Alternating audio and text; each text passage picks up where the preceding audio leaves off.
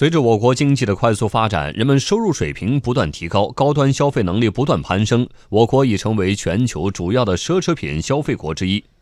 根据贝恩咨询最近发布的《二零一八年度中国奢侈品市场研究报告》显示，二零一八年中国奢侈品市场整体销售额同比增长百分之二十，到一千七百亿元。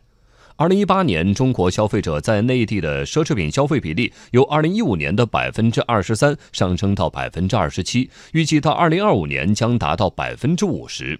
此外，另外一份二零一九全球奢侈品行业研究报告春季版还显示，二零一九年全球奢侈品行业增长的主要动力来自于中国内地消费者在本土消费的加速增长，以及欧洲旅游业的增长。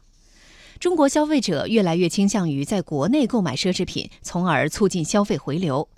英国 CMC 市场公司分析师迈克尔·休森指出，中国国内奢侈品销量增加的原因是政府下调进口关税，奢侈品牌进一步缩小全球价差。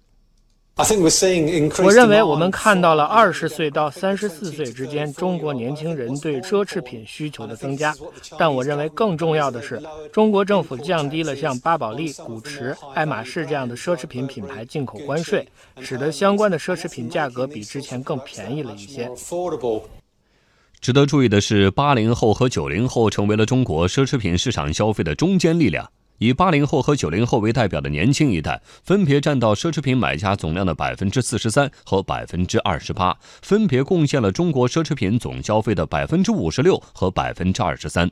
贝恩公司全球合伙人布鲁诺说。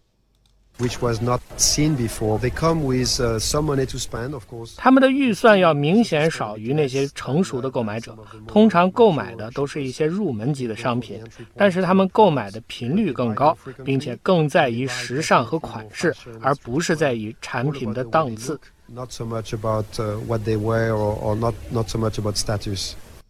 中国经济面临转型，奢侈品的未来是冬天还是春天？